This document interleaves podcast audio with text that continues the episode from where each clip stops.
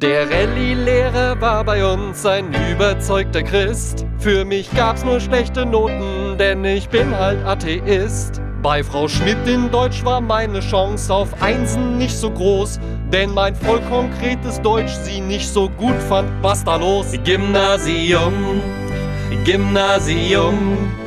Entweder war es viel zu schwer oder ich einfach zu dumm. In Physik, Chemie und Bio stand ich immer auf dem Schlauch und weiß bis heute nicht, wofür ich diese Aminosäuren brauche. Wozu? In Mathe war ich schlecht, außer bei Kurvendiskussion, denn über Fräulein Schneiders Kurven diskutierte ich dann schon. Gymnasium, Gymnasium.